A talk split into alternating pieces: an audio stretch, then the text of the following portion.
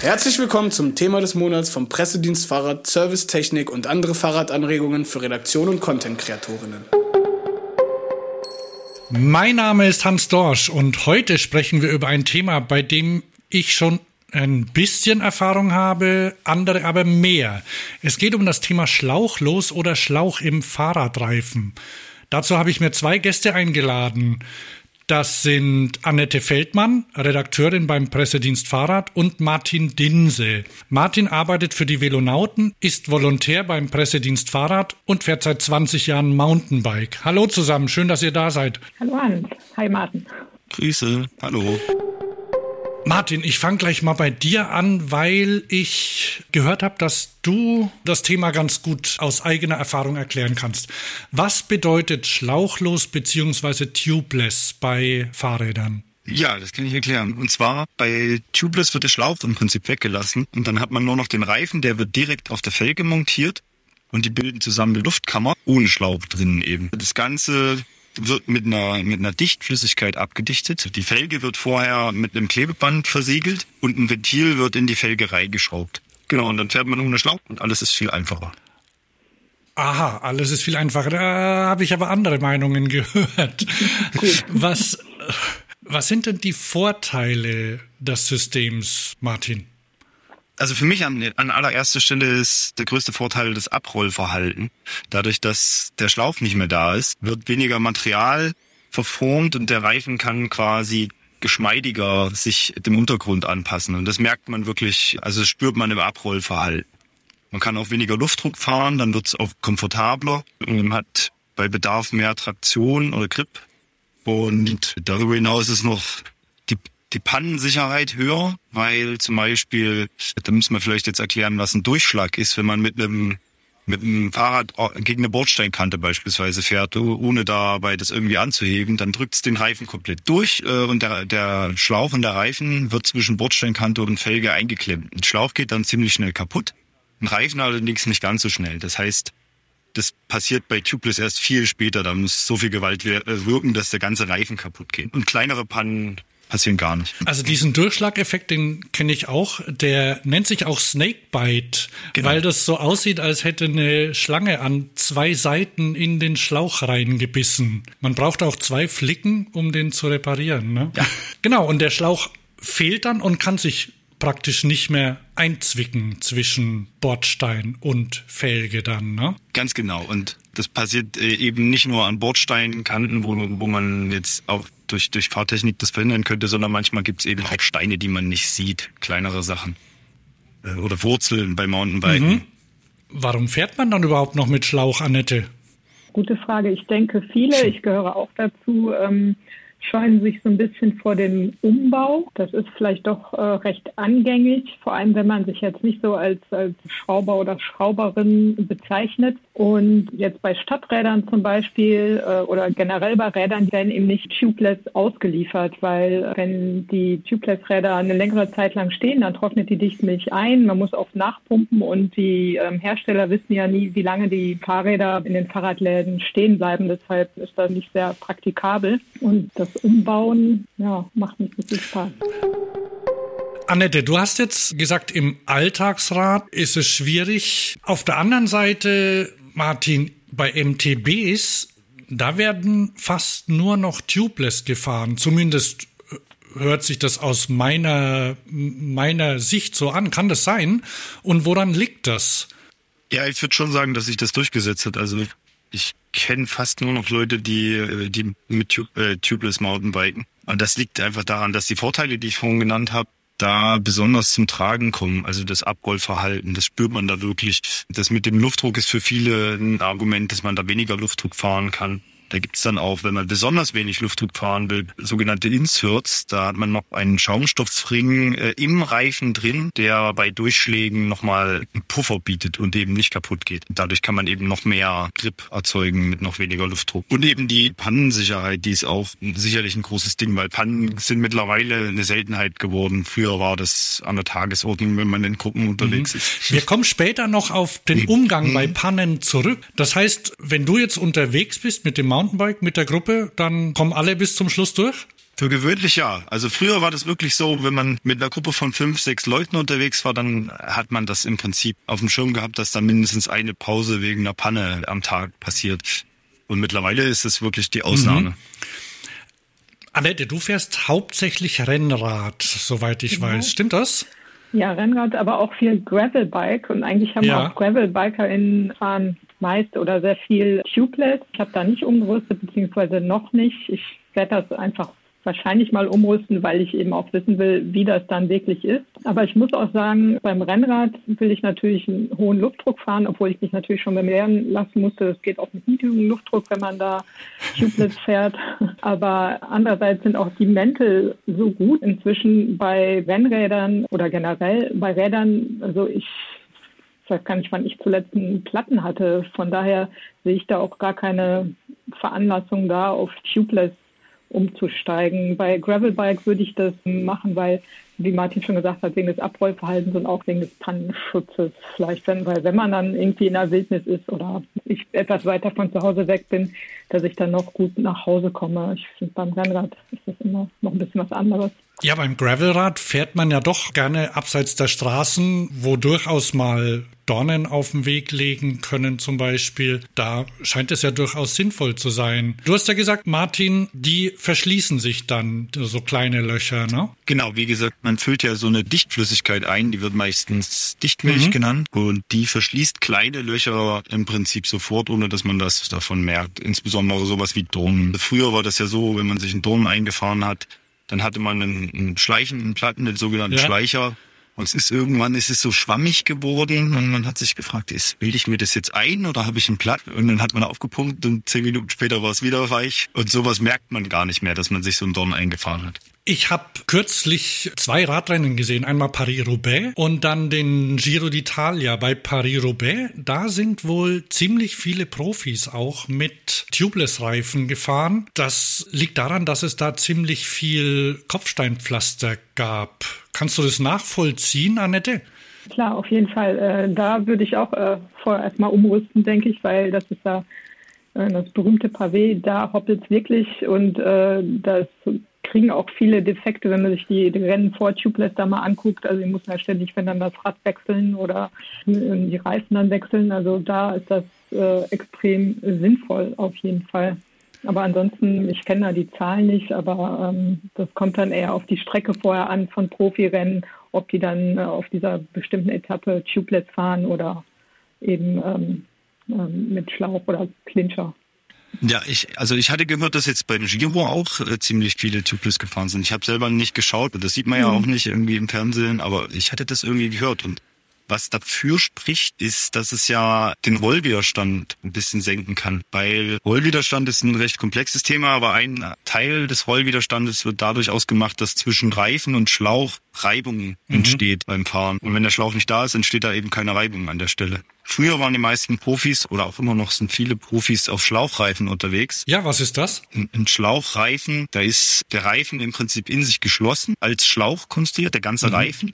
Und der wird auf eine spezielle Felge aufgeklebt. Also die Felge sieht nicht aus wie so eine normale Felge, wo an der Seite die Felgenflanken so wie Hörner hochstehen, sondern die ist einfach so eine äh, leicht gewölbte Fläche außenrum und da wird der mit einem doppelseitigen Klebeband oder mit einem Reifenkit aufgeklebt, der Reifen. Ich könnte mir vorstellen, dass das vielleicht auch für, ähm, für die Teams bei, bei den großen Touren eine Rolle spielt, dass Tubeless dann in der Montage tatsächlich noch einfacher ist als eben Schlauchreifen. Das kann, aber das ist Spekulation. Die großen Teams messen ja auch alles und da zählt ja jedes Watt. Das heißt, wenn am Rollwiderstand was zu machen ist, zusätzlich zum Luftwiderstand und anderen Werten, die sie haben, dann nutzen die das wahrscheinlich, ne? Wahrscheinlich schon, ja. Auf, auf welchen Rädern fahrt ihr denn tubeless, wenn überhaupt? Martin. Ich habe mehrere Mountainbikes, die sind alle tubeless. Mhm. Und eins davon steht tatsächlich bei meinen Eltern, was ich nur selten benutze, wenn ich die mal besuche. Das ist vielleicht interessant für den, für den Umstand der Standzeit. Mhm weil das steht wirklich Wochen oder Monate lang rum und geht dann eigentlich trotzdem noch. Wobei das ein bisschen darauf ankommt, welche Milch man da nimmt. Da gibt's unterschiedliche. Es gibt welche, die sind mehr optimiert darauf, Pannen zu beheben, auch für den Renneinsatz, besonders schnell zu beheben, die Pannen. Die halten dann weniger lang und dann gibt's andere, die sind mehr auf Haltbarkeit äh, und, und Standzeit auch vielleicht optimiert. Aber es ist nicht ausgeschlossen, dass das eben auch mal ein paar Wochen steht. Mein Stadtrat hat Schläuche, mein Brompton hat Schläuche und mein Fatbike hat Schläuche. Das liegt äh, in, in allen, mehr Räder Ah, habe ich ja. nicht. Also Und Renn, Rennauto habe ich nicht. Und das liegt in dem Fall äh, daran, dass da jeweils die Bauteile gar nicht für Tubeless geeignet sind. Also weder die Reifen noch die Felgen. ja, da kommen wir gleich noch zu. Annette, hast du jetzt schon ein Rad, das tubeless ausgerüstet ist? Nee, alle meine Räder sind tatsächlich mit Schlauch. Aber wie gesagt, das Gravelbike werde ich demnächst mal umrüsten, auch damit ich weiß, wie das zu handhaben ist. Bis jetzt habe ich einmal tatsächlich selbst äh, ein Rad, aber eben nicht meins, ähm, umgerüstet, aber mit der Hilfe unseres Werkstattleiters. Aha. Das war etwas einfacher, als ich mir gedacht habe, aber es kann auch daran liegen, dass eben der Josh, der Profi, neben mir stand und da eigentlich gar nichts schief gehen konnte. Ich glaube, das war so mehr der psychologische Faktor.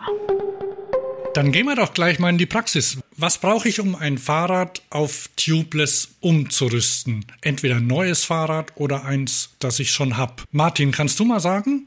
Also in erster Linie müssen die Laufräder, insbesondere die Felgen, die müssen dafür geeignet sein. Da steht dann meistens was von Tubeless Ready drauf. Wenn die dafür äh, vorbereitet sind, sind die Fertigungstoleranzen ein bisschen geringer. Das heißt, Felge und Reifen passen genauer zueinander. Das heißt, äh, die dichten besser miteinander ab. Das ist in der, in der Herstellung sicherlich ein bisschen teurer, wie das immer so ist. Genauere Toleranzen, da hast du mehr Ausschuss im Zweifelsfall. Entsprechend ist das teurer. Das ist erstmal die Grundvoraussetzung. Und dann brauchst, braucht man ein, ein Felgenband. Das wird eingeklebt, um im Prinzip die Speichenlöcher, die in der Felge ja sind, das sind ja 32 Löcher oder je nachdem wie viel Speichen plus das Ventilleloch, Ja. die klebt man mit einem Klebeband ab. Dann schraubt man ein Ventil rein pro Laufrad. Das wird im Prinzip einfach reingeschraubt in das Loch, wo normalerweise das Ventil vom Schlauch durchgeht. Genau, und dann braucht man noch Milch. Okay. Dann montiert man das mit der Milch. Wenn ich dann das montieren möchte, worauf muss ich denn da achten? Martin, du hast es schon öfter gemacht, oder? Also ich habe das schon öfter gemacht. Ich mache das zu Hause. Annette kann natürlich noch was dazu sagen, weil sie das jetzt frisch einmal gemacht hat. Dann hat sie die, den, den frischen Eindruck. Bei mir ist das alles schon ein bisschen Routine. Also beim Felgenband kleben braucht man vor allen Dingen ein bisschen Geduld und, und muss man mit, mit recht viel Sorgfalt vorgehen, weil das ist, das ist wichtig, dass das ordentlich gemacht ist. Wenn sich das irgendwie löst, dann können die Milch da drunter kriechen und dann, äh, dann funktioniert irgendwas nicht. Wenn das einmal ordentlich geklebt ist, dann äh, montiert man den Reifen. Das äh, funktioniert genauso wie normal, nur dass man eben keinen Schlauch dazwischen einlegt. Muss man auch nicht mehr aufpassen, den einzuklemmen oder sowas. Achso, das Ventil muss man natürlich vorher noch einschrauben, aber das ist auch halbwegs selbst erklärt. Und dann hängt so ein bisschen davon ab, wie gut die Kombination aus Reifen und Felge zueinander passt. Wenn man da jetzt welche Herstellungen man da mischt, äh, da gibt es Kombinationen, die gehen leicht aufzuziehen und äh, gut aufzupumpen. Das habe ich irgendwie bis jetzt immer Glück gehabt. Dann gibt es andere Kombinationen, die sitzen so straff, dass es wirklich schwer ist, den Reifen aufzuziehen auf die Felge überhaupt. Ich glaube, Annette hatte da so einen schwierigen Fall eher, wenn ich das mitbekommen habe, oder? Ja, ich finde es bis jetzt immer schwierig und das ist so ein riesen Kraftaufwand einfach. Ich glaube, gerade bei Rennrad-Gravel-Reifen ist es schwieriger als bei Mountainbike-Reifen. Das kann gut sein, ja. Da sind auch die, die Toleranzen, glaube ich, ziemlich, ziemlich eng. Aber man, man kriegt's drauf. Und dann habe ich, dann habe ich gehört, dass man die, dass das erste Aufpumpen ein bisschen schwierig sein soll. Wie ist denn das? Genau, wie gesagt, das hängt auch ein bisschen davon ab, wie gut die Passung ist. Ich habe es bis jetzt immer noch mit der Standpumpe einfach hingekriegt. Ich habe allerdings auch mittlerweile eine Standpumpe, die extra ein bisschen höheres Volumen pumpt. Das heißt, da kommt nicht wie beim Rennkompressor viel Druck raus. Ein Rennkompressor ist ja so wirklich ein Klassiker oder den Punkten ist ja da aus, aus, aus der Rennradgeschichte entstanden, dass man damit auch hohen Druck pumpen kann. Ja. Und ich habe jetzt eine Pumpe, die macht eben viel Volumen. Dafür komme ich damit nicht bis auf 10 Bar, sondern die wird bei 6 Bar auf, aufbaurig. Und dafür pumpt die eben viel Luft mit einmal rein, um den Reifen praktisch mit Schwung auf die Felge zu drücken, damit der dann abschließt. Es gibt eben auch so Fälle, wo das nicht mit der Standpumpe funktioniert.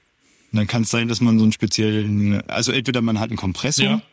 der, dann, damit geht's dann auf jeden Fall.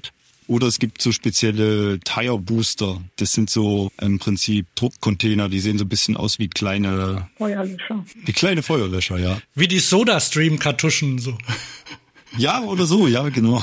Da pumpt man im Prinzip da erst äh, ein Luftvolumen rein und mit einem hohen Druck und dann lässt man das mit einmal da raus. Gibt auch Punkten, wo das gleich integriert ist. Die kosten entsprechend ein bisschen mehr. Ja. Und woran merkt man, dass der Reifen dann richtig montiert ist? Also man merkt es, dass er natürlich irgendwie auf Volumen kommt und wenn er dann richtig montiert ist, dann macht es meistens nochmal so knack, knack, Aha. knack. Mehrfach, wenn er wirklich einrastet in der Felge. Ah ja, Das hört man dann. Okay. So leichtes Knall. Ich habe das auch schon mal gemacht. Da bin ich dann zum Fahrradladen und habe es dort mit dem Kompressor aufgepumpt. Beziehungsweise an der Tankstelle geht das auch meistens, ne? Ja, wobei da muss man dann schauen. Da kann es sein, dass man dann einen Ventiladapter braucht, weil Tubeless-Ventile sind für gewöhnlich Kennventile. Ja. Wie heißen die? Sklaverant? Ja, ne? Sklaverand oder Presta, ja. Presta, genau. Und, und an der äh, Tankstelle hast du natürlich ein Autoventil. Aber da gibt's ja Adapter. Wie ist das bei dir, Annette? Hat es da beim, beim ersten Mal geklappt mit dem Aufpumpen? Ja, Josh hat nämlich auch so einen Kompressor beziehungsweise diesen Booster genommen und das hat ganz gut geklappt. Und äh, was er dann noch gemacht hat, als äh, ich weiß nicht, ob das ein Hack war oder ob man das generell so macht, man nimmt dann den Reifen also so vor sich und dreht den so hin und her, dass sich die Dichtmilch im Reifen halt einmal besser verteilt. Martin, ist das auch dein Hack oder hörst du das zum ersten Mal? Das ist, das ist nicht, das ist nicht wirklich ein Hack, das ist äh, normale Praxis eigentlich. Das hatten wir jetzt, äh, jetzt gerade eben nicht erwähnt, dass man natürlich auch noch die Milch einfüllen muss. Die kann man entweder, wenn er aufgepumpt ist, durchs Ventil einfüllen, wenn man den Ventilkern rausschraubt, oder man füllt es direkt in den Reifen rein, kurz bevor man den zu Ende montiert. So mache ich das meistens. Und dann, ja, dann schüttelt man das so ein bisschen oder dreht das oder prellt das so ein bisschen auf den Boden, das Rad, so dass sich das verteilt mit bisschen Schwung und die Milch im Prinzip überall den Reifen so ein bisschen schon mal ausgekleidet hat. Was ich noch ganz witzig fand, Josh hat mir da so einen alten Reifen äh, von sich gezeigt, den er eben auch äh, tubeless fährt und der war, weiß nicht wie viele hunderte von Kilometern er genutzt hat und da konnte man richtig dann von innen in dem Mantel sehen, an welchen Stellen, und es waren viele Stellen, sich Dichtmilch an kleinen Löchern, wo eben Dorn war und so weiter, gebildet hat, so wie so ein Lappen, Ah. das haben wir dann mal so rausgezogen, das sah auch Aha. ein bisschen fies aus, aber es war eben, ich weiß nicht, vier, fünf von solchen Stellen und er hat gesagt, er ist da hunderte von Kilometern mitgefahren, ohne dass äh, ihn das eben beeinträchtigt hätte, weil eben die Dichtmilch drin war. Das fand ich ganz beeindruckend. Ah ja. Ja, schön anschaulich, ja. Dann sind wir gleich bei, bei der Reparatur. Was kann ich denn machen, wenn ich eine Panne hab, Martin? Wenn ich eine Panne hab, dann, dann gibt's, gibt's Flickzeug im Prinzip. Das sieht allerdings nicht aus wie normales Flickzeug. Das sind keine Flicken, sondern das sind so kleine Würstchen, sag ich mal. Ja. Das ist wie so eine Art Docht von so einer Ölkerze, also ein bisschen dicker als ein normaler Kerzendocht mit irgendeiner Gummilösung. Ich weiß nicht, was das genau ist. Die sind so klebrig, schwarz oder braun. Die steckt man auf so einen kleinen, so eine kleine Pommesgabel mit zwei Zinken, aber halt viel kleiner. Und dann stopft man das im Prinzip in das Loch rein. Also wenn man jetzt ein Loch im, im Reifen Ja. gefunden hat, äh, was die, die Milch nicht abdichtet, dann äh, stopft man das da rein, so dass sich im Reifen drin im Prinzip eine Schlaufe bildet und die beiden Enden von, von diesem, dieser Wurst noch außen bleiben. Dann zieht man das Werkzeug wieder raus, diese kleine Pommesgabel und diese, diese Wurst, die äh, dichtet das dann im Prinzip zusammen mit der Milch ab. Muss halbwegs zur Größe der, der Panne passen. Da gibt's natürlich auch Grenzen, aber in den meisten Fällen funktioniert das. Ich würde auch sagen, jede, jede Panne, die man mit mit Tubeless hat, wo man jetzt aktiv werden muss, hätte man auch mit Schlauch gehabt. Aber eben andersrum ist es, ist es so, dass man nicht je, oder längst nicht jede Panne, die man mit Schlauch gehabt hätte, äh, auch mit Tubeless hat. Und wenn man wenn man dann mit so einem Flickzeug eben nicht mehr hinkommt, weil der Schaden zu groß ist, dann kann man eben immer noch ähm, einen Schlauch einbauen. Also dann empfiehlt sich auch schon immer noch einen Ersatzschlauch dabei zu haben. Ah ja. Der große Vorteil ist äh, vor allen Dingen auch, man muss das Laufrad nicht ausbauen. Wenn man jetzt mit, mit Schlauch eine Panne hat, dann muss man ja immer ausbauen, Reifen abbauen, flicken oder Schlauch wechseln. Und bei Tubeless, wenn es wirklich nur ein Loch ist, was sich mit so einem Flickzeug repariert lässt, dann ist die Luft nicht mal komplett runter und man muss das nicht ausbauen. Also das geht viel schneller und komplizierter. Ich muss das auch mal ausprobieren. Und dann, und dann will ich gleich ein großes Loch drin haben. Soll ich vorbeikommen? Da da muss man nur die richtige Strecke fahren wahrscheinlich. Welche Pumpe braucht man denn unterwegs? Ich habe eine ganz normale Pumpe, so, so, so eine kleine Pumpe. Okay. Solange der Reifen noch im Sitz äh, ist, äh, funktioniert das. Ich könnte die, wenn der Reifen jetzt von der Felge springt, weil die Luft komplett raus ist, dann müsste ich den Schlauch einbauen. Das würde ich damit wahrscheinlich nicht wieder, wieder draufkriegen. Man kann aber auch CO2-Kartuschen nehmen und damit kriegt man es eventuell wieder drauf. Martin, du musst noch deine Pannenanekdote erzählen von 2014, die höre ich so gern. Ah, ja, ja, ja. 2014. Aha. Ja, also ich habe wirklich schon, schon verschiedenste Sorten von Pannen mit, mit Tubeless durch. Also ich habe auch schon Reifen komplett zerstanzt bei Durchschlägen. Äh, nicht nur den Schlauch, sondern den Reifen. Aber bei meinem ersten Urlaub, äh, wo ich Tubeless äh, gefahren bin, das war 2014 oder 15 in den Alpen, zwei Wochen, da hatte ich irgendwie an einem der ersten Tage plötzlich das Gefühl, irgendwas stimmt hier nicht. Und ich bin abgestiegen und habe auf mein Hinterrad geguckt und da guckte mich ein Murmeltierzahn an, der steckte im Reifen. Ich habe den so rausgezogen und dann kam direkt Luft drauf, sich schnell wieder reingesteckt. Ja, ein Murmeltierzahn, das, war recht witzig. So ein Flickzeug, wie eben beschrieben, hatten wir damals noch nicht mit, deswegen musste ich da einen Schlauch einbauen. Lass uns doch mal ein kleines Fazit ziehen. Für wen und für welchen Zweck ist denn Tubeless am besten?